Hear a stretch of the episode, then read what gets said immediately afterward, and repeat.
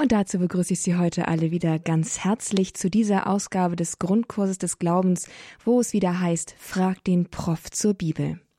Sie können jetzt nämlich dann gleich anrufen und an unseren Experten für Bibelfragen, Professor Dr. Marius Reiser, Ihre Frage zur Bibel stellen. Und Professor Reiser ist uns bereits auch zugeschaltet jetzt aus Heidesheim am Rhein. Grüß Gott, Professor Reiser.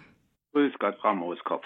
Hallo, schön, dass Sie sich wieder Zeit für uns nehmen. Und damit jetzt auch die Hörer Zeit haben, die Nummer zu wählen, starten wir beide jetzt hier erst mit einer Frage zum Einstieg.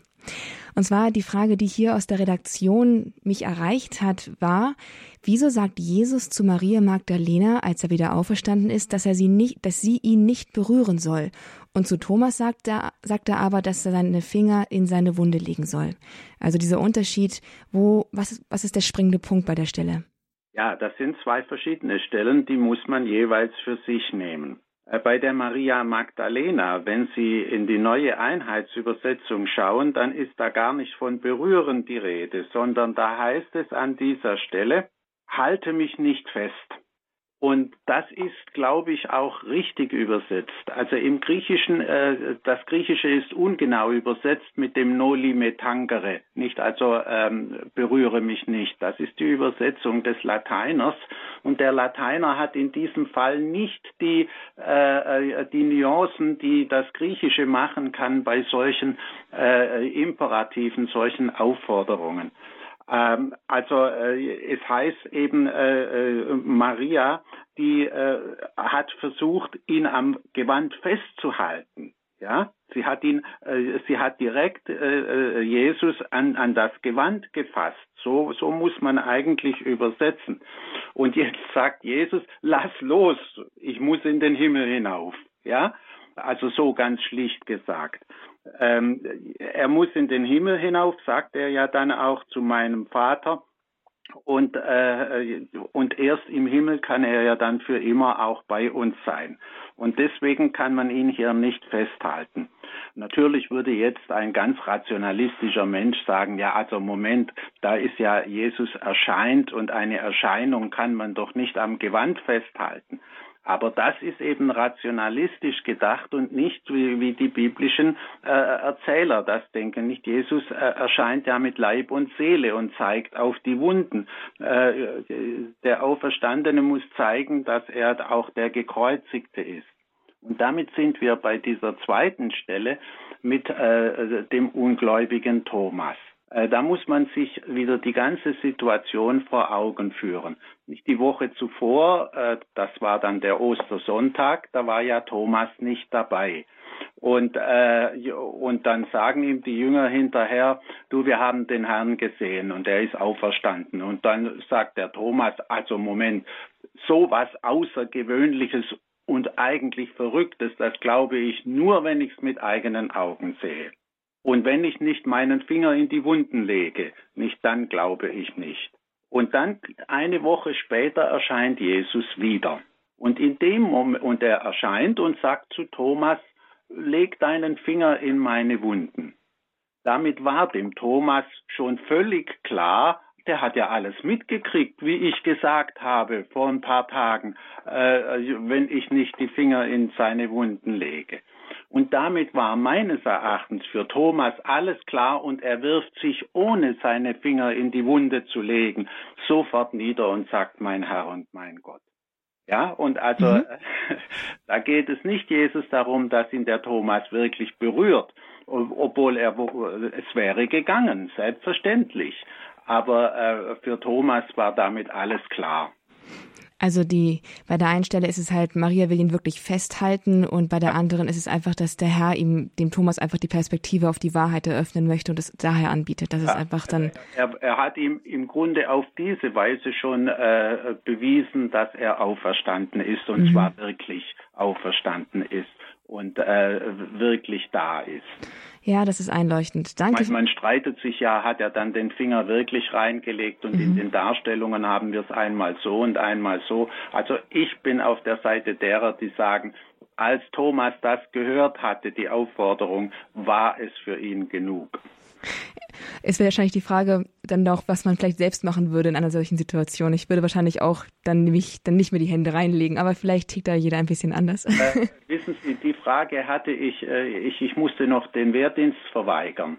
Und äh, äh, da ist immer eine entscheidende Frage, was würden Sie tun, wenn äh, jetzt der Ernstfall eintritt, Sie hätten eine Waffe und könnten. Und dann darf man nicht sagen, ich würde die Waffe nicht verwenden. Dann ist man durchgefallen. Man musste sagen, das weiß ich nicht. Hm, okay, also ich wüsste, also insofern dem folgend würde ich sagen, ich weiß nicht, wie ich reagiert hätte. Ja. Danke, Herr Professor, für die Beantwortung dieser Frage und dass Sie es klargestellt haben. Herzlichen Dank. So, liebe Zuhörer, und jetzt, jetzt zu Ihnen und Ihren Fragen. Sie haben die Gelegenheit, hier anzurufen unter der 089 517 008 008 und dieser repräsentativen Einstiegs Einstiegsfrage folgend Ihre persönliche Frage zur Bibel hier an Professor Marius Reiser zu stellen. Ähm, genau, und eine erste Hörerin hat auch schon uns erreicht. Das ist, sie möchte gern anonym bleiben. Grüß Gott, wie ist ja, Ihre Frage? Grüß Gott.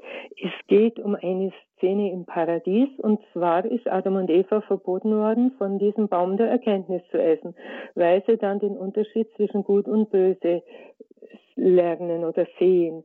Und jetzt, das macht mir so Angst. Ich habe beim Pater das Seminar Unterschied zwischen Gut und Böse äh, mitgemacht. Ich werde jeden Tag konfrontiert. Ich werde überall auch in der Seelsorge konfrontiert mit dieser Unterscheidung zwischen Gut und Böse. Und immer kommt mir so ein schlechter äh, Hintergedanke bin ich jetzt die Eva vom, vom Paradies, die diesen, diese Erkenntnis haben möchte zwischen Gut und Böse. Das beschäftigt oder das belastet mich auch immer, wenn ich, wenn ich die, die Unterscheidung der Geister äh, irgendwie sehr entschieden mir vornehme. Das wäre die eine Frage. Und dann hätte ich noch eine zweite Frage, und zwar geht es da um den Text von Jesaja über die Verheißung äh, des Erlösers, er wird Emmanuel heißen. Und dann kommt der Engel und sagt zu Maria, sie soll ihn Jesus nennen. Jetzt haben wir da zwei so verschiedene Namen. Würde sich Israel nicht viel leichter tun, wenn Maria den jetzt Emmanuel hätte heißen dürfen? Das sind jetzt so meine zwei Sachen, die mich sehr belasten oder beschäftigen. Ja, Fangen wir mit der ersten Frage an. Ja.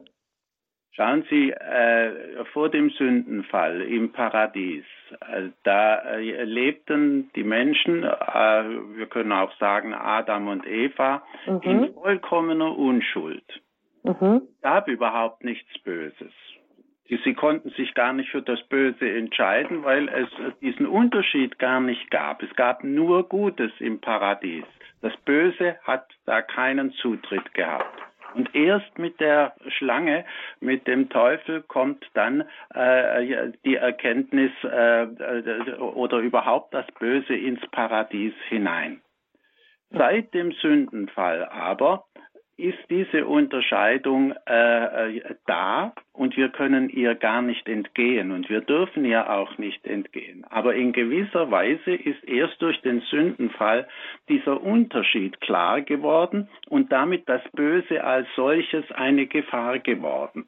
Weil das Böse hat ja etwas Faszinierendes und deswegen ist ja Eva auch gleich reingefallen auf dieses faszinierende Argument der, der, der Schlange und die einfach sagt, ach, das, das, das, stimmt doch so gar nicht.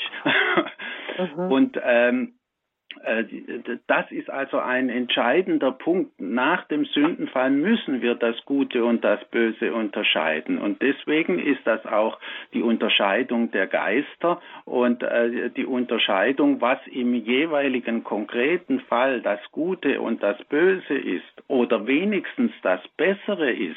Oft können wir ja nicht hundertprozentig sagen, so, das wäre das reine Gute und so, das wäre das reine Schlechte, sondern man muss ja oft auch bei einer solchen Entscheidung in Kauf nehmen, dass die Sache nicht hundertprozentig gut ist. Und mhm. das, das Leben ist mal so, dass das reine, unschuldige, äh, äh, Gute nirgends mehr vorhanden ist. Mhm. Nirgends mehr vorhanden ist. Und deswegen äh, ist das so schwierig. Aber wir müssen unterscheiden und uns mhm. immer bemühen um das Gute. Das ist äh, eine der Hauptaufgaben. Die ist, die Unterscheidung ist schwierig und dann mhm. anschließend es auch zu tun, das ist oft noch schwieriger. Und, äh, aber so ist, meine ich, der Sachverhalt. Oh ja, das hilft mir gut, ja. Okay. So. Und jetzt war, wie war nochmal die andere Frage? Ähm, das bei Jesaja sollte der Erlöser Ach, Emmanuel heißen und bei Maria sollte er dann Jesus heißen. Äh, sehen Sie, ähm, der Name Immanuel, den hat es gar nicht gegeben als normalen Namen. Ach. Sondern der Name Immanuel, der ist ja ein sprechender Name, der heißt, mit uns ist Gott.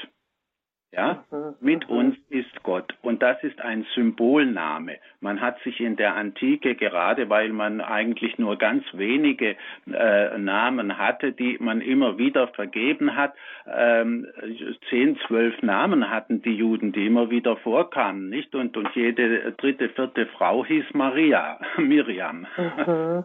Und deswegen hat man gern solche Symbolnamen hinzugefügt, nicht das, was wir Übernamen oder Beinamen und so äh, etwas nennen. Und in diesem Fall bei der Prophezeiung war es wichtig, dass das Kind der Verheißung diesen Beinamen Immanuel bekommt. Mit uns ist Gott, weil in ihm Gott äh, gegenwärtig sein soll. Mhm. Und äh, diesen Namen äh, ja, hat deswegen Jesus aber nur als Beinamen. Der, der wurde natürlich nicht als äh, Rufname verwendet. Jesus ist äh, Jeshua und ist das, was äh, Josua im Alten Testament, was wir Josua aussprechen, nicht? Das heißt Joshua und Joshua wurde im Aramäischen Jeshua. Das ist ein ganz geläufiger Name gewesen, wie Sie schon daran sehen. Nicht Josuas haben wir also mindestens einen im Alten Testament. Es war ein ganz geläufiger Name. Und so ist es auch mit Johannes, nicht die vielen Johannese. ähm, und äh, deswegen Jeshua ist, äh, der Herr ist Hilfe, ist eigentlich auch ein sprechender Name, nicht? Und der in diesem Fall sehr gut passt. Aber es war eben ein normaler Rufname. Okay, ja, dann haben wir Sie mir sehr geholfen. Herr Professor, ich danke Ihnen. Moment, ich will Ihnen noch einen Hinweis Aha. geben. Äh, ganz am Schluss vom Matthäus-Evangelium sagt doch Jesus im letzten Satz, und siehe, ich bin mit euch bis zum Ende der Welt. Da wird mhm. der Name Immanuel sozusagen nochmal aufgenommen und mit dem, äh, ähm, mit dem äh, Auferstandenen ist eben Gott immer bei uns bis zum Ende der Welt. Und da sehen Sie, wie wichtig die Sache mit dem Immanuel ist. Okay, ja, das, ja, Gut, sehr gut. Vielen Dank, vielen Bitte. Dank. Das, das hat mir jetzt sehr weitergeholfen. Das hat mich sehr beschäftigt, jetzt immer wieder. Vielen Dank. Wiederhören. Danke auch Ihnen für diese beiden sehr interessanten Fragen und auch Sie, liebe Hörer, können hier wenn Sie sich, sich, jetzt noch nicht getraut haben anzurufen, gerne Ihre Frage mit einbringen. Rufen Sie an unter der 089 517 008 008 und dann kommen Sie raus beim Grundkurs des Glaubens bei Frag den Prof zur Bibel und unser Prof ist Professor Dr. Marius Reiser in Heidesheim am Rhein und er steht Ihnen hier persönlich zur Verfügung, um Ihnen live Ihre Fragen, wie Sie soeben auch gehört haben, zu beantworten. Also keine Scheu, einfach zum Telefonhörer greifen und 089 517 008 008 wählen für Ihre Frage zur Bibel. Eine weitere Hörerin hat dieses Angebot angenommen. Es ist Frau Altenburg. Grüß Gott, Frau Altenburg. Wie ist Ihre Frage? Ja, guten Tag. Ich habe eine Frage zu Markus 6, Vers 3. Da steht, er ist doch der Zimmermann, der Sohn von Maria und der Bruder von Jakobus, Joses, Judas und Simon und leben nicht seine Schwestern hier bei uns. Also hatte Jesus äh, leibliche Geschwister und ähm, es heißt auch immer, Maria ist eine Jungfrau und da weiß ich nicht genau, wie das gemeint ist. Ja, das ist eine alte Streitfrage wie das mit den Brüdern und Schwestern Jesu, die hier erwähnt und jedenfalls was die männlichen sind, die werden mit Namen genannt, die Frauen interessanterweise, die werden nicht namentlich genannt. Das ist halt in der Antike so. Also da gibt es im Wesentlichen zwei äh, äh, Lösungen. Und die eine Lösung, die ist die, die heute am geläufigsten ist und von den meisten Theologen auch genannt wird. Äh, wenn sie sich nie näher mit der Frage befasst haben, möchte ich noch hinzusagen. Äh, das ist die Lösung des Hieronymus, dass er sagt, nun das Wort Brüder und Schwestern das kann auch Vettern und Basen mit einbeziehen. Das müssen nicht äh, direkte Brüder und Schwestern sein. Äh, das gilt für das Semitische durchaus. Nicht? Da kann, man Brüder und Schwestern in einem weiteren Sinn verwenden. Und äh, es ist ja sowieso in jeder Sprache anders mit der Bezeichnung äh, der Verwandten. Das ist eine sehr schwierige Angelegenheit. Aber im Griechischen ist das nun so, und der Text, den wir haben von Markus, ist nun mal griechisch. Äh, da bedeutet Adelphos und Adelphae immer einen leiblichen Bruder oder eine Schwester. Aber das können auch Halbgeschwister sein. Äh, in der Antike war es sehr häufig, dass ein Mann äh, eine die Frauen starben oft jung im Kindbett unter den Umständen, wie man in der Antike eben, da war man medizinisch noch nicht so weit. Und äh, dann stand der Mann da und er brauchte eine Frau, zumal das Kind ja vielleicht äh, lebendig war. Und äh, dann haben die Männer ein zweites und oft noch ein drittes Mal geheiratet. Das war also kein Problem. Außerdem hat man ja die Ehescheidung, das war äh, gang und gäbe. Äh, und äh, auf diese Weise hat man auch Halbgeschwister gehabt. Und die meisten alten Autoren der alten Kirche, die alten Kirchenväter, die sagen, ähm, Maria war nicht die erste Frau von Josef, sondern die zweite. Und Josef hatte aus einer ersten Ehe, wo die Frau eben auch gestorben war, dann äh, hatte er Kinder. Ja, und äh, diese, das scheint mir eben die wahrscheinlichste Lösung in diesem Fall, so dass man sagen muss, das waren Halbgeschwister. Ja, und da ist es kein Problem, dass man da einfach von Brüdern und Schwestern redet, würden wir ja heute auch tun. Wir haben sogar, also bei, bei Pflegekindern kann man Brüder und Schwester sagen. Wir hatten in der Familie zweimal, das waren für uns äh, Brüder, ein Bruder und eine Schwester, ganz klar. Aber wenn ich noch eine Frage stellen darf, äh, woher nimmt die Kirche ähm, und sagt, äh, Maria war eine Jungfrau? Es steht ja so, also, oder es kann ja sein, dass sie später dann doch noch mehr Kinder hatte. Ja, das ist auch, das ist natürlich jetzt eine Spezialfrage. Ähm, äh, dazu haben wir im Neuen Testament selbst keine klare Auskunft. Das ist richtig. Ähm, theoretisch wäre das möglich. Theoretisch. Aber ähm, die Jungfräulichkeit und die Reinheit äh, äh, Marias, die war der Kirche so wichtig, dass die Kirche gesagt hat, es ist aus äh, moralischen Gründen, äh, mit einer moralischen Sicherheit können wir sagen, sie war nicht nur bis zur Geburt Jungfrau, sondern auch danach ist sie es geblieben. Nicht? Und Josef hat sie nicht mehr berührt. Äh, hat sie nicht berührt, nicht weder vorher noch nachher. Ähm, und das ist eben die kirchliche Überzeugung, weil sie sagt, das ist alles, sonst passt unser Bild von Maria nicht mehr. Ja, und die Jungfrauengeburt ist dann eigentlich nichts so Großartiges mehr. Und äh, man hat dann auch die Jungfrauengeburt nachher ganz äh, leicht weg. Und heute gibt es ja viele, die bezweifeln das auch einfach, weil, äh, ja gut, also auch wieder aus moralischen Gründen, aber von modernen Gesichtspunkten her, dass es überhaupt eine Jungfrauengeburt war. Also ich meine auch, wenn wir an dem Bild Marias festhalten wollen, das die Kirche von Anfang an geha gehabt hat, dann äh, müssen wir auch konsequent sein und dann äh, würde ich sagen, passt das. Und da die Kirche diese Überzeugung immer gehabt hat, hat sie das so vertreten. Nachweisen können wir es nicht. Vielen Dank. Danke auch Ihnen, Frau Altenburg, für diese beiden sicherlich äh, für viele Menschen wichtige Fragen, wichtigen Fragen. Äh, eine Anmerkung zu der ersten Frage, die hier gestellt worden ist, nämlich zu den Brüdern und Schwestern und zu der Sache, dass das Halbgeschwister von, ähm, von Jesus waren, nämlich die Kinder aus einer früheren Ehe. Wir hatten diese Frage bereits in einer früheren Sendung, wo es dann auch rege Rückmeldungen von Hörern gab zur Jungfräulichkeit Josefs. Wenn jemand von Ihnen jetzt ähm, da gerne etwas einbringen möchte, dann würde ich erst einmal auf die Sendung vom ähm, vom 18.12. letzten Jahres verweisen, einmal reinzuhören und die Antworten von Professor Reiser zu dem Thema vielleicht da schon einmal zu hören, ähm, sonst damit wir hier auch dann wirklich eventuell neue Fragen, die noch nicht geklärt sind, Thema, äh, zum Thema werden lassen können. Genau, und damit genug von mir. Noch einmal die Telefonnummer, damit Sie, liebe Hörer, hier auch anrufen können und Ihre Frage stellen können. Und wenn Sie hier anrufen und durchkommen, gibt es ein kurzes Vorgespräch mit mir, aber dann können Sie Ihre Frage persönlich, wie Sie gehört haben, an den Professor Reiser, der hier heute uns telefonisch zugeschaltet ist, stellen. Und das hat auch Frau Carmen gemacht. Sie hat angerufen und sie hat eine Frage. Hallo, Frau Carmen. Hallo und guten Tag. Ich habe eine Frage zu Psalm 90.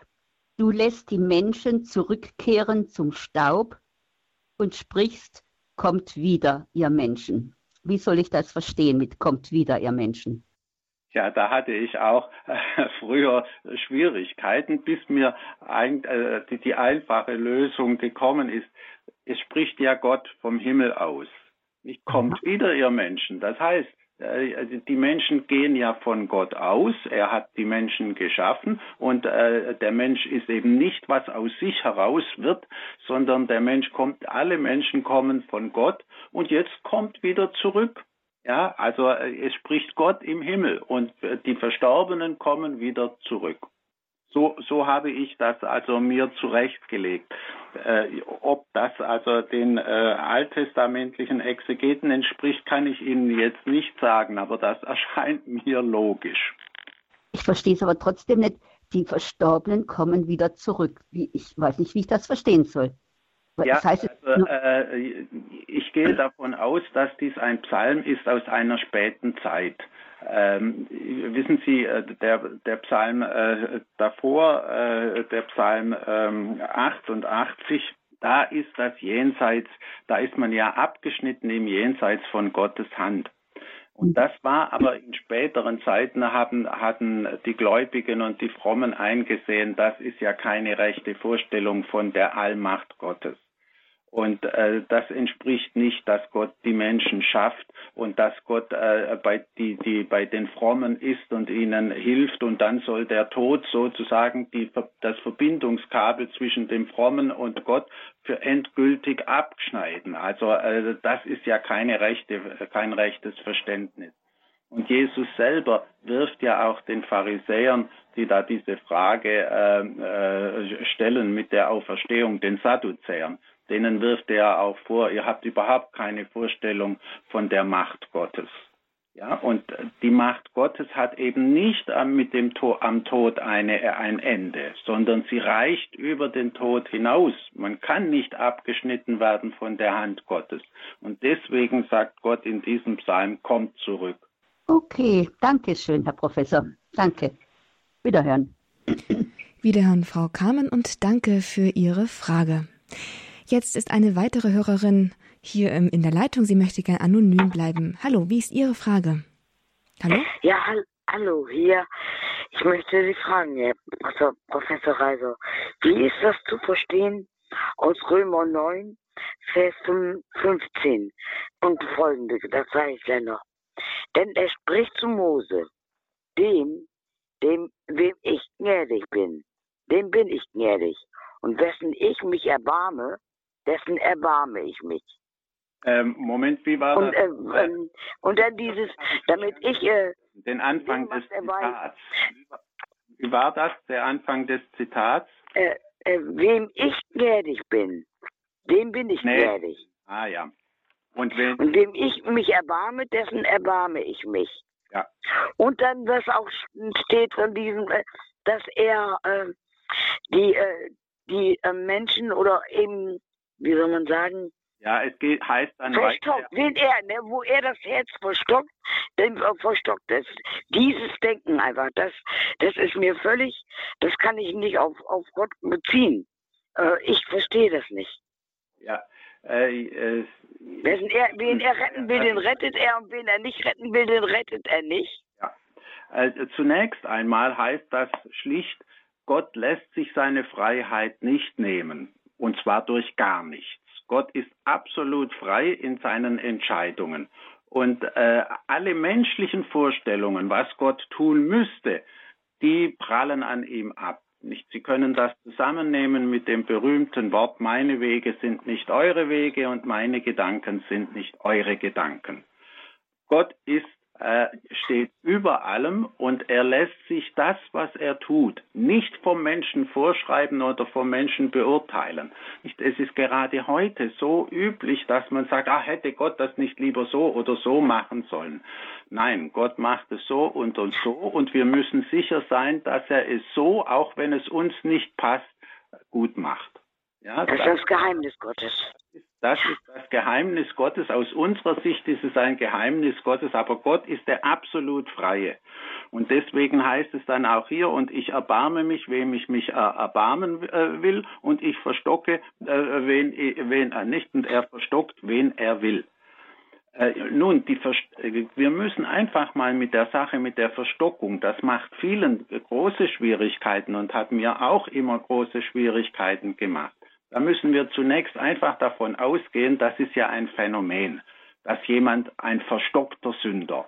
Das ist äh, eigentlich das Schlimmste. Nicht? Die schlimmste Form von Sünder ist einer, der so verstockt ist, dass er auf nichts mehr hört, auf kein gutes Wort, keinen guten Rat, auf gar nichts mehr und er bleibt stur bei seinen dummen und falschen Gedanken und äh, auf seinem sündigen Weg. Das ist ein verstockter Sünder. Und da fragt sich dann jeder Mensch, woher kommt das, dass der so absolut verstockt ist? Und dann äh, hat man in der Bibel gesagt, also äh, da es keine menschliche Erklärung äh, gibt, es muss wohl Gott selbst die, den verstockt haben, dass der seinen Verstand nicht mehr einsetzt. Und äh, von daher glaube ich, kommt diese Vorstellung nicht, dass Gott die Menschen verstockt zu ihrem eigenen Unheil. Das widerspricht natürlich dem Gottesbild, das sagt, aber Gott will doch das Gute. Ähm, aber das Gute kommt eben nicht zum Ziel, weil auch Gott, das Gute, das Gott will, für jeden einzelnen Menschen, hat eine Grenze. Und die hat sich Gott selbst äh, gesetzt, diese Grenze. Und das ist der freie Willen äh, des Menschen. Gott hat keine Marionetten erschaffen. Da könnte er jederzeit ziehen und die dann dahin führen, wo es für sie am besten ist. Aber das wollte Gott nicht. Er wollte freie Personen. Und an freie Personen äh, wendet sich das Evangelium. Und äh, die Freiheit des Menschen geht eben so weit, dass er auch sich weigert, noch auf ein vernünftiges Wort zu hören. Und äh, da hört eigentlich jeder Verstand äh, und jedes Verständnis auf. Das nennt man eben Verstockung. Weiß, äh, eine absolut befriedigende Antwort ist das wahrscheinlich auch nicht, aber das Phänomen als solches ist nun einmal da. Und äh, was Gott dann mit einem so verstockten Sünder tut, das überlassen wir mal dem lieben Gott. Aber gerade dieses bezüglich Freiheit. Wem er sich erbarmt, dem erbarmt er sich und wessen er sich nicht erbarmt, dem erbarmt er sich nicht. Das, das, da ist die Freiheit des Menschen nicht mehr gegeben. Da geht es um sein, seine Schöpfermacht und um seine Macht und wem er will, dem tut er und wem er nicht will, dem tut er nicht. Ja, dieser Überzeugung war Martin Luther auch. Und deswegen hat Martin Luther den freien Willen des Menschen geleugnet.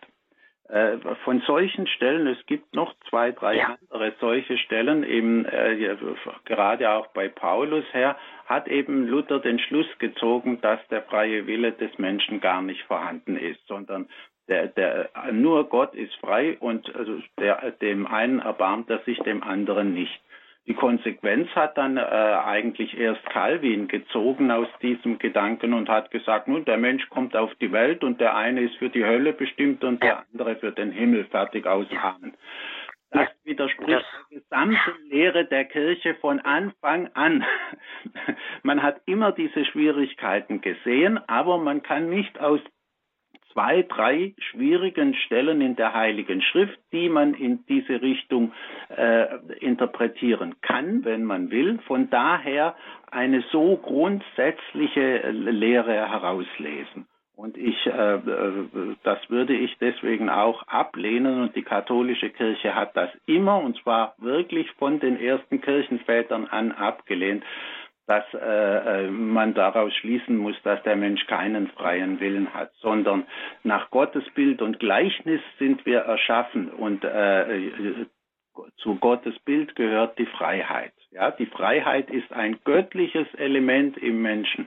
Und äh, auch wenn die Freiheit benutzt werden kann zu etwas Schlechten, aber als solche müssen wir darauf beharren, dass der Mensch einen freien Willen hat. Sonst hat die ganze Moral, hat auch das Gericht überhaupt keinen Sinn mehr. Welchen Sinn hat es, dass der Mensch nach den Werken gerichtet wird, wenn er nicht frei ist? Ja, das heißt also, das Gericht, an das Luther auch immer geglaubt hat, äh, das ist dann ganz überflüssig und unsinnig. Und von daher äh, ist ähm, äh, es meines Erachtens eigentlich unvernünftig zu behaupten, äh, der Mensch sei unfrei. Übrigens, die lutherische Kirche ist in diesem Punkt Luther nicht gefolgt. Die lutherische Kirche, Melanchthon hat, äh, hat dann den Ausschlag gegeben in der frühen Zeit. Sie hat entschieden, dass der Mensch einen freien Willen hat und nicht wie Luther das wollte. Beantwortet das Ihre Frage? Ja. Wunderbar. Ja. Dann einen herzlichen Dank Ihnen für diese Frage, die ein ganz, ganz wichtiges Thema unseres Glaubens berührt hat. Nicht nur die Freiheit des Menschen, sondern auch die Freiheit Gottes, zweifellos, die wir auch zu respektieren haben. Wir haben heute eine etwas längere Sendestrecke vor uns, deswegen werden wir gleich eine Musikpause machen. Davor aber noch eine Hörerin, die schon länger in der Leitung wartet. Frau Vollmer aus Lehrte hat uns erreicht. Wie ist Ihre Frage an den Professor? Meine Frage betrifft den zweiten Brief an die Thessalonicher. Und zwar das zweite Kapitel, die Wiederkunft Christi. Da geht es, zunächst muss der Abfall kommen und der Mensch der Gesetzlosigkeit in Erscheinung treten, der Sohn des Verderbens, der Widersacher und so weiter und so weiter.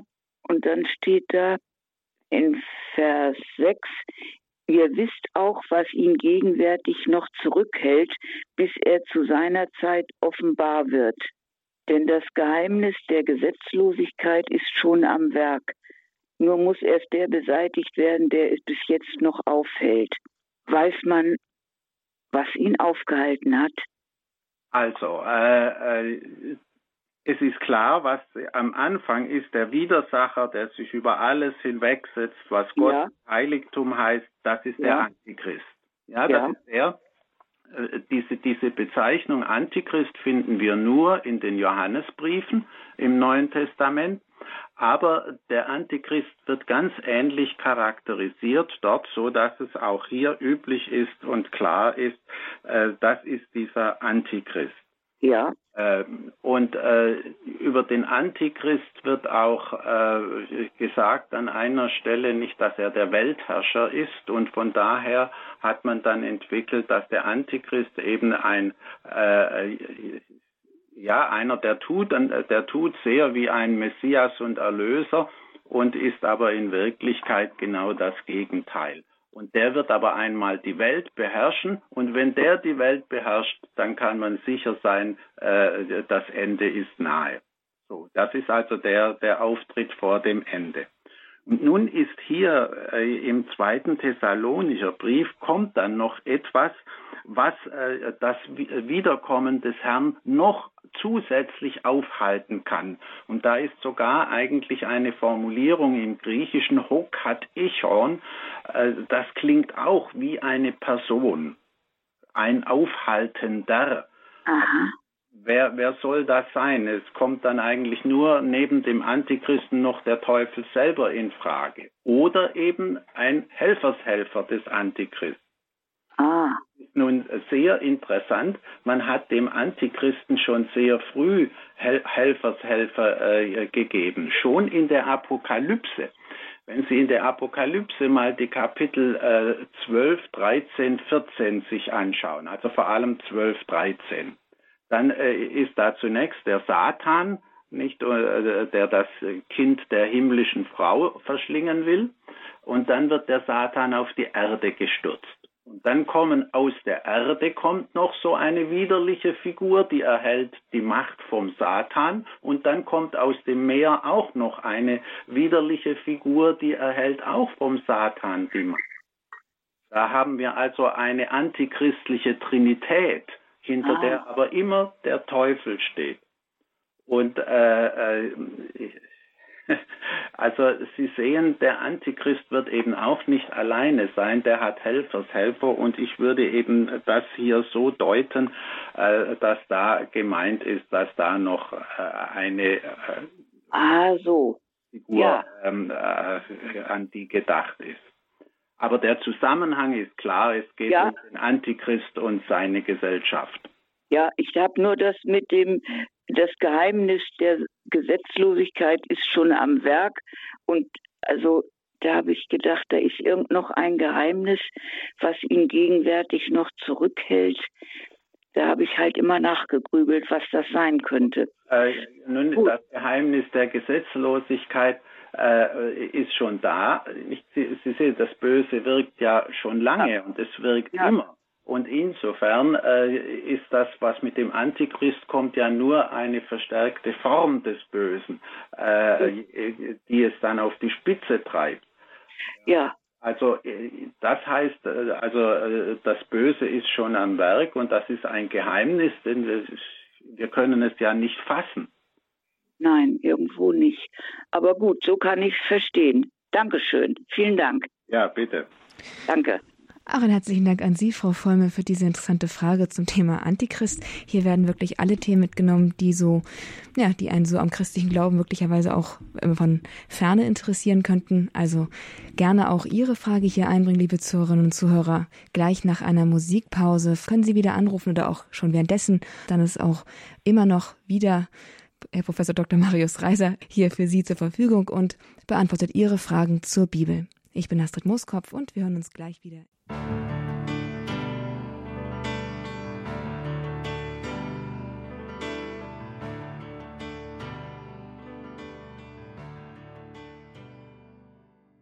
Und eingeschaltet haben Sie zu einer Ausgabe von Frag den Prof zur Bibel.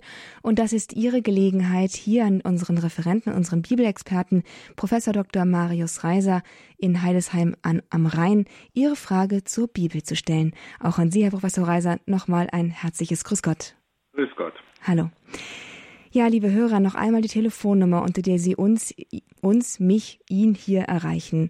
Und haben Sie auch ein bisschen Geduld. Wenn Sie beim ersten Mal nicht durchkommen, dann versuchen Sie es gerne einfach noch einmal.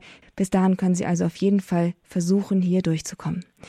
Herr Professor, hier hat gerade ein Hörer sich gemeldet. Die Leitung ist gerade uns futsch gegangen. Deswegen stelle ich die Frage einfach für ihn. Herr Bertele aus Lindau hat nämlich gefragt, Woher hat Johannes der Täufer das Bild vom Lamm Gottes? Gibt es da irgendwie eine, ist es eine Offenbarung für ihn von ihm gewesen, die ihm eingegeben wurde, oder gibt es dort da Wurzeln im Alten Testament, wo dieses Bild herkommt? Ja, ich äh, höchstwahrscheinlich hat er das von Jesaja 53. Äh, das ist ja ein ganz wesentliches äh, Kapitel für äh, Jesus selber schon gewesen, für sein Selbstverständnis. Und äh, das ist das Kapitel nicht, wo äh, der, ein, ein Gottesknechtslied und wo es von dem Gottesknecht eben auch heißt, und wie ein Lamm wird er zum Schlachten geführt und tut seinen Mund nicht auf äh, und so weiter. Und dann kommt da sogar nicht, und er wird bei einem Reichen begraben, äh, ganz merkwürdig was ja dann bei Jesus tatsächlich so gewesen ist, eine sehr seltsame Einzelheit. Aber gut, die Frage ist die mit dem Lamm. Und diese äh, Ausführung, nicht wie ein Lamm zum Schlachten geführt, da heißt es ja dann, und er stirbt für äh, uns.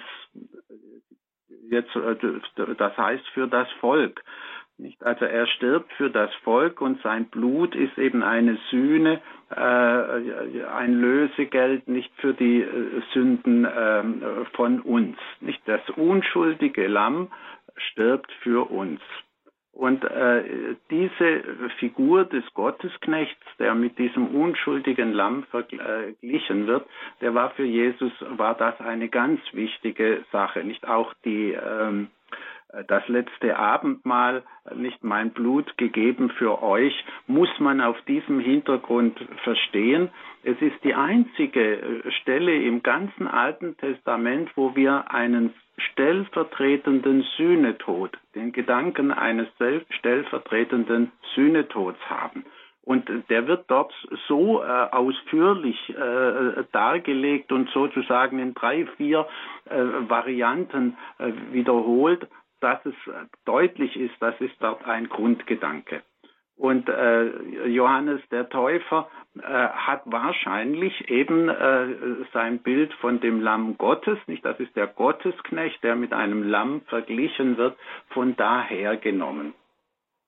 Das würde ich jetzt äh, vermuten und äh, wir dürfen ja nicht vergessen, Jesus hat sich ja zur Verkündigung des Täufers bekannt nicht und hat ihn tatsächlich als den verstanden, wie er, wie sich der historische Täufer auch selber verstanden hat, nicht derjenige, der äh, in der Gestalt des Elia vor der äh, endgültigen Ankunft des Richters äh, auftritt, nämlich des Richters Gott. Ja, und Jesus mhm. hat sich zu diesem Täufer bekannt. Ähm, manche sagen, ja, er hätte ja den Messias erwartet, aber ich finde eigentlich, es ist sehr deutlich in den biblischen Texten, er hat Gott selbst erwartet. Und als dann Jesus kam, äh, ist er vielleicht ein wenig äh, unsicher geworden, ob, ob in einem Menschen wie Jesus Gott selbst kommt. Aber für uns Christen ist natürlich überhaupt keine Frage dass er der war. Und insofern das Lamm Gottes natürlich niemand anders meinen konnte als Jesus. Ja, herzlichen Dank für diese Beantwortung der Frage von Herrn Bertele aus Lindau zum Bild vom Lamm Gottes, das Johannes der Täufer aufgreift, offenbar von Jesaja 53. Danke, Herr Professor, und ich hoffe, Herr Bertele, wenn Sie jetzt zugehört haben, dass Ihnen diese, diese Antwort auch, ja, Ihnen das sozusagen ausreicht. Ich ein weiterer Hörer hat uns jetzt erreicht, Herr Dimitri Sacharow. Grüße Sie, hallo. Sie haben eine Frage an den Professor? Ja, grüß Gott. Ja, ich habe eine Frage äh, wegen der Engelerscheinung an Elisabeth. Ähm, ist es zu erklären ist, dass der Engel äh, zu zwei Frauen erschienen ist? Wie können Sie das erklären? Ja, da kann, kann ich eigentlich anknüpfen an das, was ich auf die vorige Frage gesagt habe. Äh, Johannes der Täufer ist eine ganz wichtige Gestalt, also vor allem für das Christentum. Er ist äh, der, äh, der letzte Prophet, der jetzt die Ankunft Gottes, die endgültige Ankunft Gottes zum jüngsten Tag ankündigt und das Volk darauf vorbereitet mit, mit seiner Taufe und dieser Verkündigung zur Umkehr. Das ist also äh, die Gestalt des Täufers. Und wir haben in der schon im Alten Testament äh, bei ganz wichtigen Figuren wird gesagt, wie die, äh, dass da ein Engel erscheint und schon etwas sagt über das Kind, das äh, jetzt die Frau erwartet. Und, und dann wird das Kind geboren und erfüllt praktisch äh, die Charakteristik, äh, die Vorhersage des Engels. Das haben wir äh, im Alten Testament Moment äh, schon. Und äh, genau diese, äh, diese Art wird eben auch aufgegriffen dann im Neuen Testament, weil der Täufer so wichtig ist, äh, wird eben der Engel zuerst zu Elisabeth geschickt, die eben auch auf ganz ungewöhnliche, wunderhafte Weise zu dem Kind kommt und es wird gesagt von dem Engel nicht, also du wirst ein Kind bekommen und muss Johannes heißen und er wird sein, nicht ein, äh, äh, er wird wie Elia nicht vor dem Herrn vorangehen und so weiter. Und, äh, und dann geht es ganz parallel weiter mit Maria, nicht wieder erscheint derselbe Engel. Maria äh, verkündigt ihr auch ein Kind an, das äh, auf wunderbare Weise geschieht, äh zur, zur Welt kommt. Äh, und, äh, und sagt auch, wie das Kind sein wird und wer das sein wird und äh, was die Besonderheit des Kindes. Das ist einfach die Art und Weise, wie in der biblischen Geschichte wichtige Figuren äh, äh, angekündigt und eingeführt werden. Und, äh, und das ist eben nur der Fall bei Johannes dem Täufer und bei Jesus nicht. Ja, das ist eigentlich, um diese beiden äh, Persönlichkeiten hervorzuheben. Und vor Jesus ist eigentlich nur noch eine wichtige Persönlichkeit aufgetreten und das ist eben der Täufer. Ja, auch ist interessant. Äh, ähm, Jesus tritt erst in die Öffentlichkeit mit seiner Verkündigung, als Johannes der Täufer äh, ins Gefängnis kommt. Ja, also auch da ist äh, und das Schicksal des Täufers, er wird dann äh, sterben, eben hingerichtet. Das Schicksal sagt auch schon das Schicksal Jesu voraus. Ja. Da sieht man, mit dem Täufer ist Jesus ganz eng verbunden und er hat ihn ja nicht umsonst den größten unter den Weibgeborenen genannt. Beantwortet das Ihre Frage, Herr Sacharow? Ja, ja, herzlichen Dank. Ja, danke auch Ihnen, Herr Sacharow, für den Anruf. Wiederhören. Wiederhören. Danke für Wiederhören. den Anruf. Und ja, liebe Zuhörer, auch Sie sind hier herzlich willkommen mit Ihrer Frage zur Bibel, die Sie hier selbst stellen können unter der 089 517 008 008. Wenn Sie durchkommen unter dieser Nummer, dann sprechen Sie erst ganz kurz mit mir und dann anschließend mit Professor Reiser hier on Air persönlich. Unser nächster Anrufer möchte gerne anonym bleiben. Er hat eine Frage. Wie lautet sie?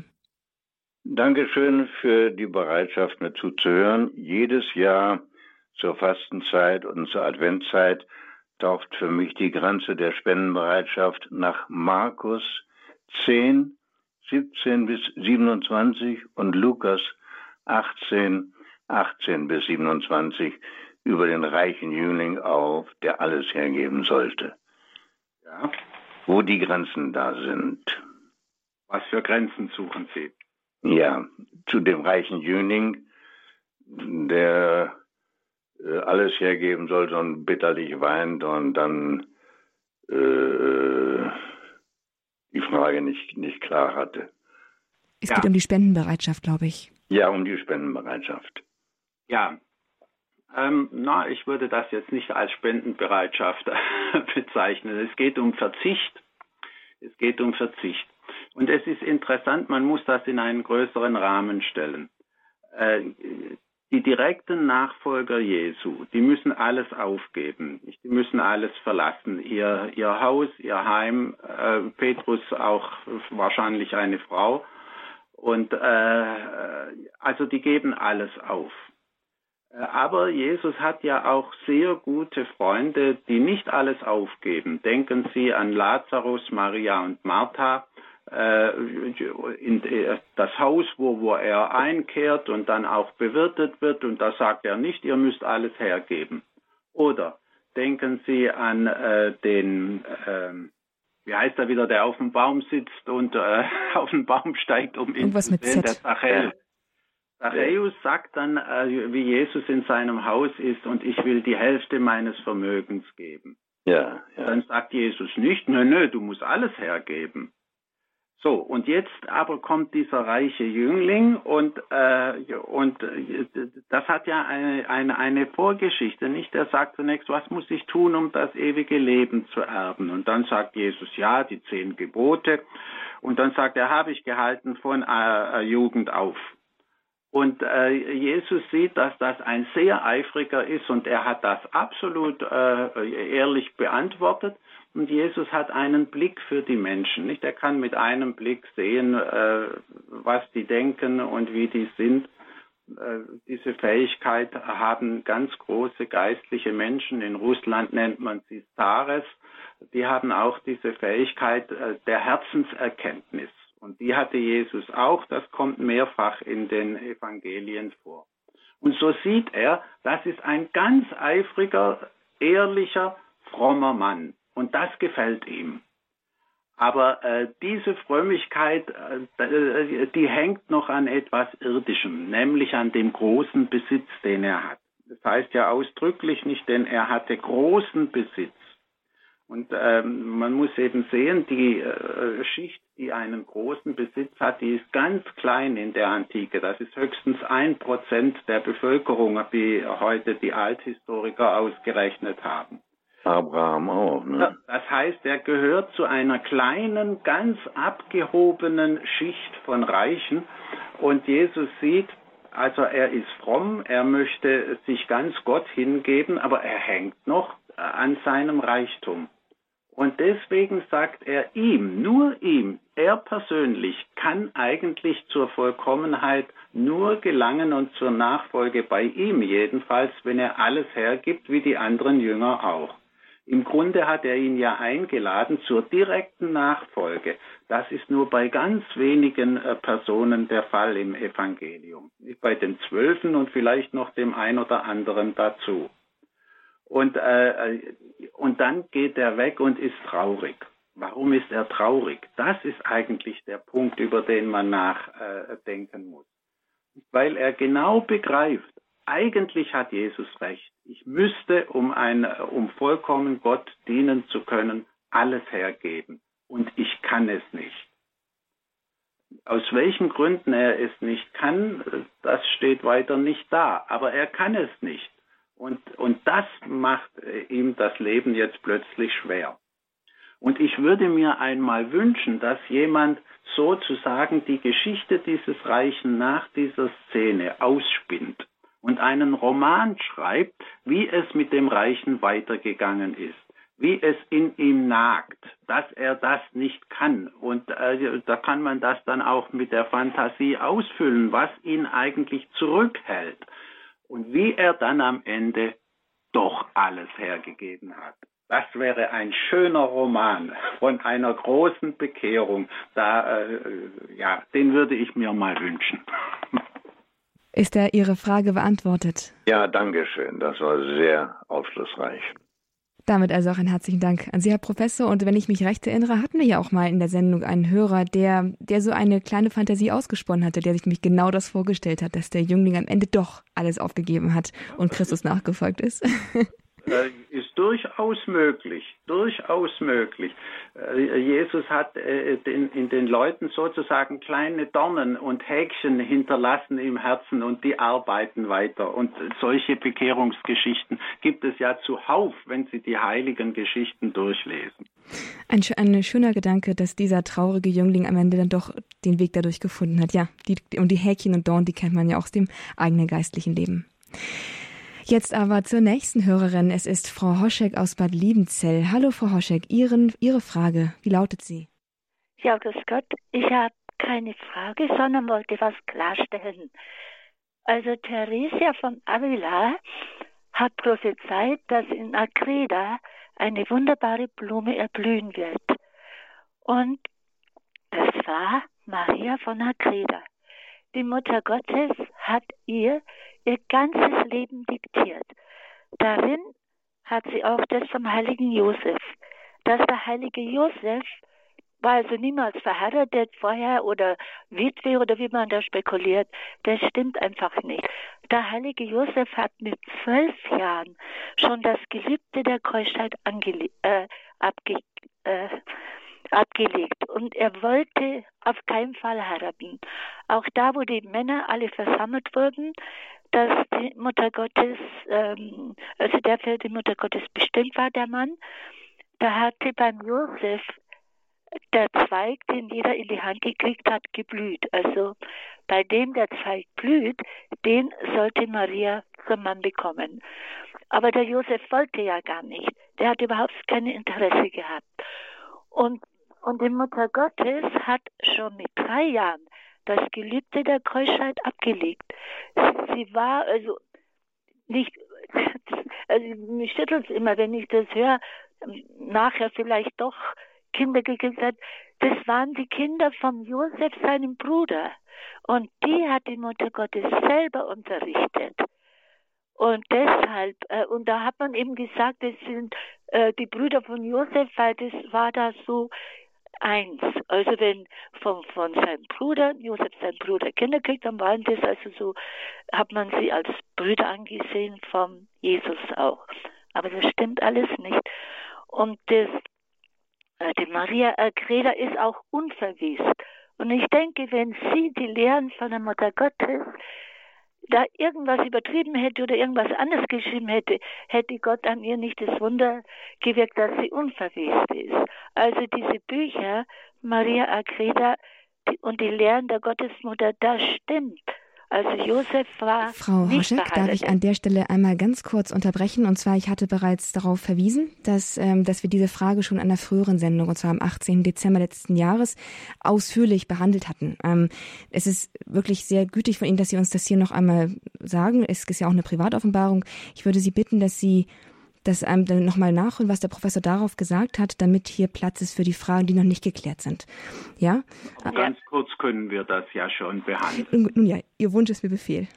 Das sind, äh, wie Sie schon gesagt haben, Privatoffenbarungen äh, äh, und nicht historische Nachrichten. Das muss man schon sagen. Das sind Legenden. Wobei eine Legende nicht heißt, das ist alles erfunden, sondern äh, Legenden haben meistens einen tiefen Sinn und sie haben auch einen historischen Kern. Äh, und äh, da diese Dinge eben nicht in der Heiligen Schrift berichtet sind, müssen wir sie eben ein wenig offen behandeln. Da hilft alles nichts. Und äh, mehr kann ich aber dazu jetzt nicht sagen.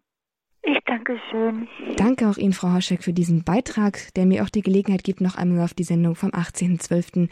bei Frag den Prof zur Bibel zu verweisen, wenn jemand hierzu noch eine, ja, noch, noch einmal etwas nachhören möchte. Jetzt haben wir eine weitere Hörerin aus Mülheim an der Ruhr, Frau Lemke in der Leitung. Hallo Frau Lemke, wie ist Ihre Frage? Ja, hallo. Äh, guten Tag, Frau Moskopf, guten Tag, Herr Professor. Ich habe eine Frage zum Glaubensbekenntnis zu der Stelle, hinabgestiegen in das Reich des Todes, am dritten Tage auferstanden von den Toten. Eine Frage, was ist dieses Reich des Todes und warum konnte Jesus nicht gleich nach seinem Tod zu seinem Vater auferstehen? Warum musste er erst noch in ein Reich des Todes hinabsteigen? Ja, also zunächst nur zu dieser Kleinigkeit äh, zuerst und nachher und warum nicht gleich. Also das sind natürlich Zeitvorstellungen, die wir da eintragen und mit diesen Zeitvorstellungen äh, können wir im Jenseits äh, in der göttlichen Welt nicht rechnen. Ja. Aha. Aber die Sache, die Sie meinen, ist völlig richtig. Was, äh, warum ist Jesus äh, noch in das Reich der Toten hinabgestiegen? Äh, ja, warum ist er da hinab? Das Reich der Toten ist in der Tat das Reich der Toten, der Verstorbenen. Und nun müssen Sie davon ausgehen, das Christentum verkündet ja immer, das Evangelium gilt der ganzen Welt und, äh, und Gott bietet der ganzen Welt an, dass sie geheilt und gerettet wird, indem sie das Evangelium akzeptiert und Christus als den Herrn äh, anerkennt. Ja. So.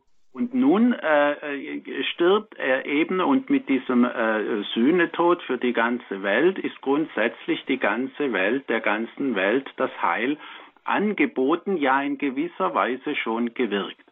Und dann äh, kommt die Frage, ja, aber was ist mit denen, die vorher verstorben sind, die vor Christus gelebt haben?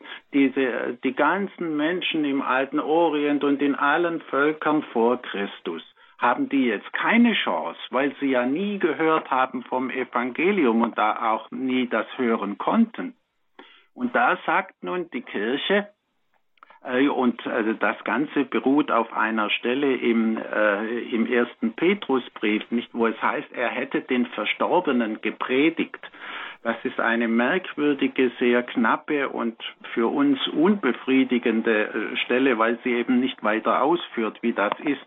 Die Kirche hat dann entschieden, ja, das ist passiert nach dem Kreuzestod, sozusagen am Kar-Samstag.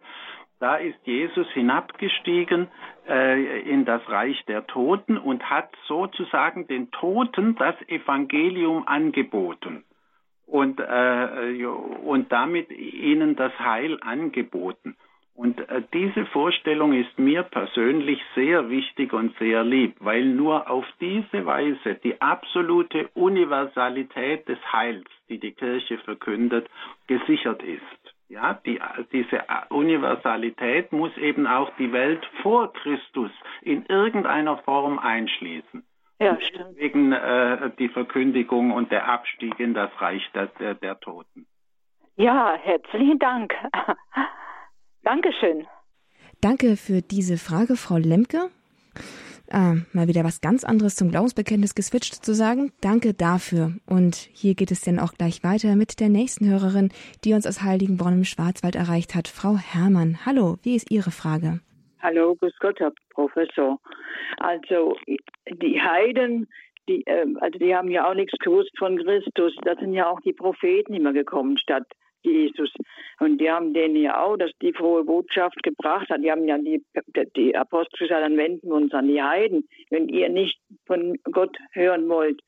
Und, und ich glaube auch, wenn die Heiden nicht getauft sind zum Beispiel und sterben, dann, wird ihnen genauso das Urteil verkündet, wenn sie was Gutes getan haben, dann werden, werden sie belohnt. Also das glaube ich. Und das andere, was ich noch sagen wollte, ähm, was ist, also Maria ist doch von Anfang an auserwählt worden, vor der Erschaffung der Welt, glaube ich. Und ich glaube, dass Gott die Engel vor der Erschaffung der Welt erschaffen hat. Wie ist denn das mit dem Urknall? Also, das verstehe ich nicht. Und, mhm. und dann nachher, da kommen die Menschen und, und, und Gott hat doch dem, Ad, bei dem Adam eine Rippe aus äh, einer Frau gemacht und so. Und ich verstehe manches, verstehe ich einfach nicht. Ich, was ist wahr? Ich habe immer gesagt, das, was Gleichnisse sind, das ist nicht wahr. Und das, was Gott, was Jesus gesprochen hat beim Evangelium, das ist wahr, also im, im, in der Mhm. Ja, da haben Sie jetzt verschiedene Dinge angesprochen.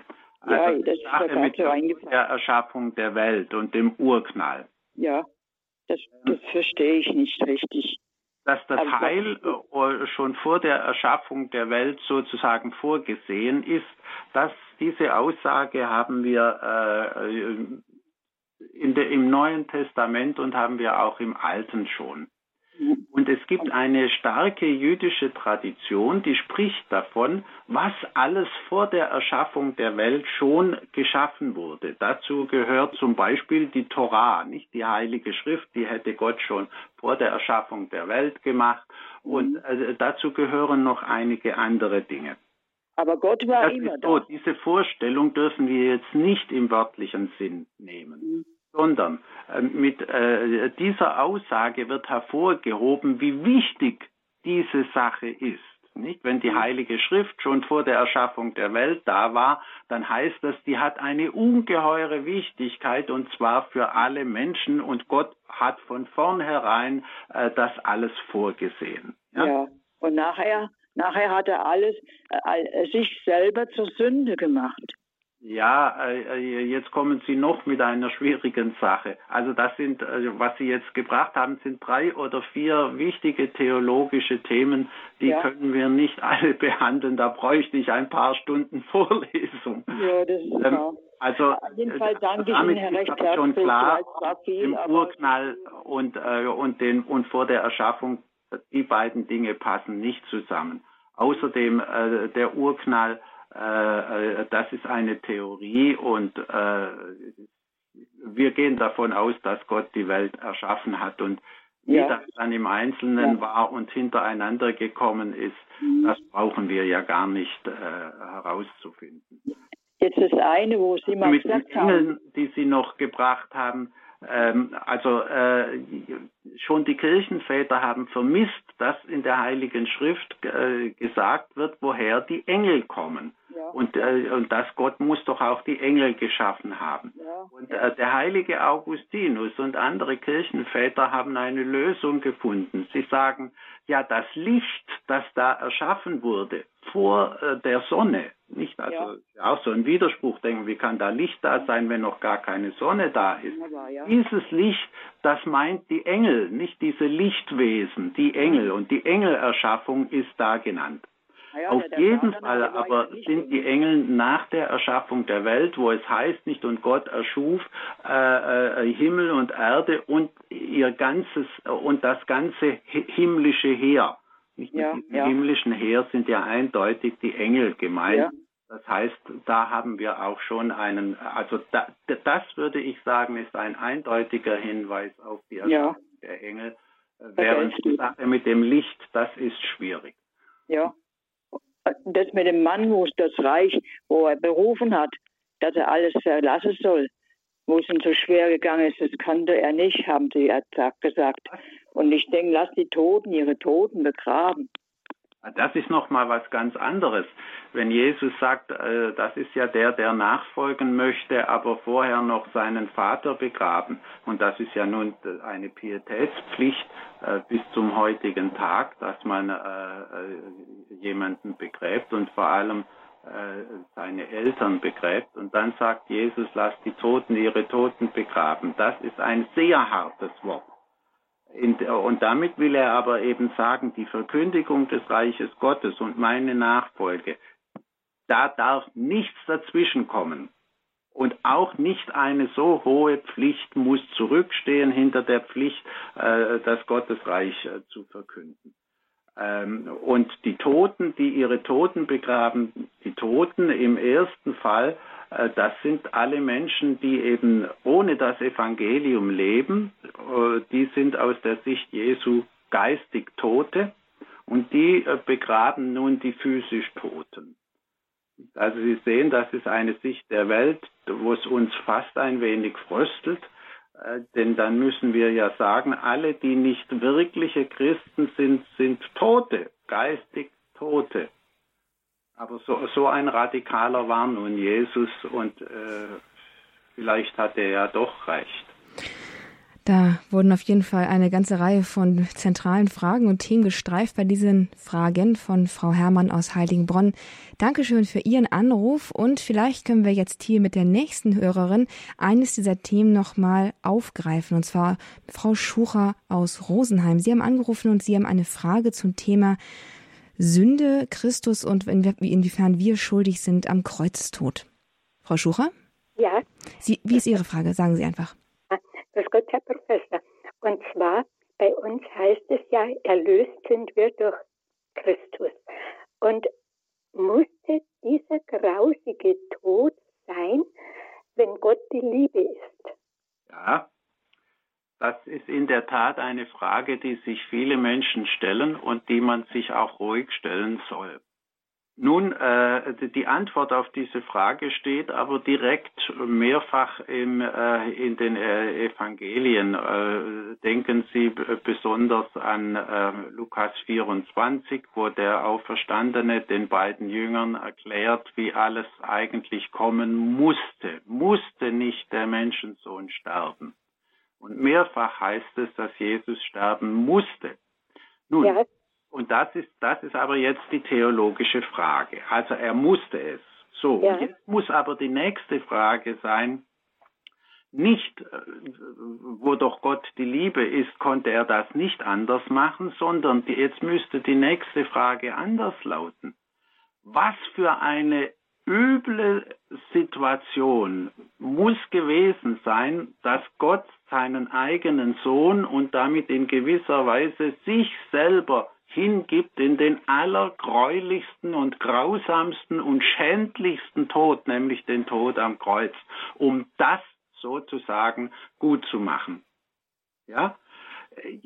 Damit wird eben hervorgehoben die unglaubliche Sündenverstricktheit der ganzen Menschheit, in der sie stand und in der sie außerhalb des Christentums immer noch steht, äh, äh wenn sie äh, eben wie Christus kam, nicht? Und, und Jesus musste diesen Tod auf sich nehmen, weil die Sünde so ungeheuerlich war, gegen die er ankämpfen musste. Das hat mit der Liebe gar nichts zu tun, sondern im Gegenteil. Jetzt müssen Sie an das Wort denken im Johannesevangelium äh, 3,16. Äh, äh, nicht äh, so sehr hat Gott die Welt geliebt, dass er seinen geliebten Sohn hingegeben hat. Darin besteht ja Gottes Liebe.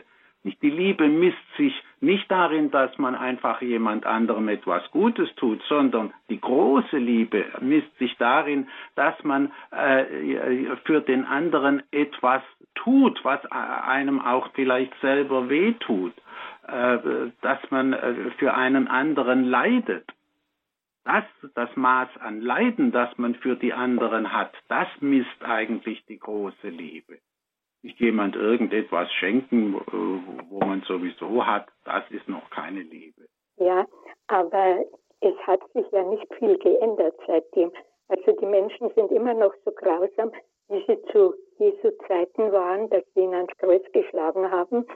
Und äh, wie hätte das sich jetzt durch diese Tat ändern sollen? Ja, sehen Sie, da haben Sie jetzt ein großes Urteil getroffen, das man allerdings oft lesen kann, auch bei hochgescheiten Menschen, die aber offenbar nicht wissen, was sie sagen. Wenn man sagt, es hat sich doch eigentlich gar nicht viel geändert. Erstens ja. das schon im äh, zweiten Petrusbrief, nicht seit den Tagen unseren Vätern hat sich gar nichts geändert. Und ähm, äh, aber woher wissen wir das, dass sich gar nichts geändert hat? Es hat sich, wenn man mal genau hinschaut, sehr viel geändert. Wir nehmen heute es als selbstverständlich hin, dass man ins Krankenhaus kann. Wer hat das Krankenhaus erfunden? Das war ja, die katholische Kirche und sonst gar niemand. Natürlich, aber es gibt diese vielen Kriege und sie nehmen an Grausamkeit eher zu als wie ab. Das ist richtig, das ist richtig. Also äh, es hat keine schlimmeren und äh, gräulicheren Kriege gegeben als im 20. Jahrhundert. Da haben Sie schon recht in diesem Punkt. Ähm, aber äh, äh, wir müssen eben dabei bleiben. Äh, durch Christus ist etwas sehr Wesentliches geschehen. Und dass diese gräulichen Kriege immer noch sind, das liegt halt darin, dass die Menschen das Evangelium nicht annehmen wollen. Und viele wissen ja gar nicht, worin das Evangelium besteht. Sogar viele Christen wissen es nicht. Die gehen immer brav in die Kirche, aber fragen Sie mal die Leute nach der Kirche, was eigentlich im Evangelium drangekommen ist, dann wissen Sie es wahrscheinlich zum größten Teil nicht. Also ich fürchte, dass auch viele Kirchgänger überhaupt nicht wissen, worum es eigentlich geht im christlichen Leben. Nicht in, in jedem Katechismus steht drin, äh, was ist die Aufgabe des menschlichen Lebens, dass wir Heilige werden. Aber finden Sie, äh, dass die, die meisten Christen den Eindruck machen, sie wollen Heilige werden? Hm, den Eindruck machen sie nicht so arg. Und das ist einer der Hauptgründe, warum es der Welt so schlecht geht. Aber ich finde, auch Heilige äh, sind Sünder. Also vor Gott äh, sind wir doch eigentlich also ich weiß niemand, wo ich sagen könnte, der hat so gelebt, dass er wirklich heilig ist, also heilig zu bezeichnen. Es geht nicht darum, dass, dass, dass, dass wir Heilige sind, sondern also das kann niemand beurteilen. Und äh, darüber brauchen wir auch gar nicht zu urteilen. Mir geht es darum, dass man heilig werden will und dass dieser Wille als solcher deutlich wird. Verstehen Sie? Das ja. ist das Übel dass ja. wir es gar nicht werden wollen. Gut, aber das sind große Fragen, ja. da kann man natürlich in wenigen Minuten wenig dazu sagen. Ich bin da nicht ganz sicher Meinung. Schaut mir in der Eucharistiefeier beten wir von Anfang an äh, das Schuldenbekenntnis und so geht es weiter bis zur Kommunion. Herr, ich bin nicht würdig. Wissen Sie, es gibt sehr viele Menschen, die in dieser Richtung leben. Und darum also, ich weiß halt nicht, aber ich komme damit nicht klar. Das ist ganz Bitte ehrlich. Ganz verstanden. Womit kommen Sie nicht klar? Dass die Menschen äh, äh, nicht so leben oder dass die Menschen, äh, oder das ja, habe ich jetzt nicht verstanden. Ich finde, dass die Menschen sich sehr bemühen. Ja, selbst diejenigen, die nicht in der Kirche sind, bemühen sich sehr um andere Mitmenschen. Ich glaube nicht, dass alle nur spenden, die in der Kirche sind. Auch sehr viele, die der Kirche fernstehen. Da Und gebe ich Ihnen ganz recht. Da gebe ich Ihnen ganz recht. Äh, selbstverständlich, es gibt anständige Menschen außerhalb der Kirche, außerhalb des Christentums. Äh, das ist überhaupt keine Frage. Wir nennen die die Menschen guten Willens. Und die ja. gibt es und die setzen sich ein. Das ist ganz richtig. Aber Sie sind ja davon ausgegangen, dass, die, äh, dass es noch so viele grausame Kriege und, und, und so viel Böses in der Welt gibt. Und das war ja zunächst Ihr Problem. Und äh, man sieht eben daran, dass es noch zu wenige sind, die sich äh, bemühen. Und ich meine halt, äh, ob Sie es jetzt wissen oder nicht, äh, wir sollen nach Heiligkeit streben. Das tun solche Menschen auch. Ja. Und, aber ich glaube, das ist wirklich ein sehr großes. Äh, das ist ein großes Thema, ja. Problem, ja. Vielen Dank. Auf ja. Wiedersehen. Ich danke Ihnen. Danke, Frau Schucher, für diese Frage, die uns auch sicherlich jetzt gerade in der Fastenzeit sehr beschäftigt. Inwiefern sind wir sündig und wie gehen wir mit der Schuld um? Und das Streben nach Heiligkeit, dem wir uns ja ganz besonders jetzt in den 40 Tagen vor Ostern widmen wollen. Danke für diese Frage, die uns sicherlich auch zum Nachdenken anregt und auch danke für Ihre umfassende Beantwortung, Herr Professor Reiser. Gegen Ende der Sendung, wir haben jetzt nur noch ein wenig Zeit, habe ich noch eine Frage von einer Hörerin auf dem Zettel, die mich gebeten hat, sie für Sie zu stellen. Und ähm, da möchte anonym bleiben. Es geht nämlich um die Szene unter dem Kreuz, Herr Professor. Da heißt es, da stand Maria, seine Mutter, und bei ihm der Johannes, der Jünger, den er liebte. Und die Hörerin fragt, warum wird das so betont, dass der Jünger, dass Johannes der Jünger ist, den er liebte? Nun, äh, äh es ist deutlich, dass im, im Jüngerkreis äh, es, äh, äh, also im Zwölferkreis, sage ich jetzt mal, im, innerhalb des Zwölferkreises standen Jesus drei äh, besonders nahe. Und das war erstens Petrus und, äh, und zweitens die Zebedäus-Söhne, nicht Johannes und äh, Jakobus. Mhm. Das Interessante ist, nicht auch äh, der Bruder des Petrus, Andreas, gehörte ja zu den Zwölfen, aber äh, Andreas gehörte nicht zu diesem Trio, nicht, äh, dass Jesus besonders nahe stand. Und dass eben dieses Trio Jesus besonders nahe stand, das sehen wir äh, an ein paar äh, Stellen ganz deutlich. Diese drei wählt er aus, als er auf den Berg der Verklärung geht. Und diese drei wählt er auch aus, als es nach Gethsemane geht. Ja? Das heißt also, äh, diese, die, die, die, die, die außerordentlichsten Szenen im Leben Jesu, äh, nämlich die Verklärung, wo im Grunde er schon die österliche Herrlichkeit zeigt, äh, das lässt er nur diesen drei Auserwählten, äh, da lässt er nur diese drei teilnehmen. Und genauso in der absoluten Erniedrigung, in der er in Gethsemane steht und in der er zittert und sogar ja in gewisser Weise eine ganz menschliche Angst bekommt, auch das sollen nur diese drei erleben. Ja, und die erleben damit eben seine größte Verherrlichung und seine größte Niedrigkeit. Und äh, diese beiden Dinge gehören nun mal bei Jesus zusammen. Gut, aber das äh, ist jetzt die Frage. Und jetzt sagt eben der äh, vierte Evangelist, nicht dieser Johannes, das sei der geliebte Jünger gewesen. Und ich gehe nun mit der Tradition der Väter und der äh, katholischen Kirche davon aus, dass äh, der Evangelist Johannes äh, eben der Zebedäus-Sohn ist. Und, ähm, und jetzt muss man sich einmal vorstellen, Jetzt will der Zebedäus-Sohn sagen, dass er besonders geliebt wurde von Jesus. Kann er unmöglich in der ersten Person sprechen. Jesus hat mich besonders geliebt. Wäre ganz unmöglich, ohne jede Demut geht.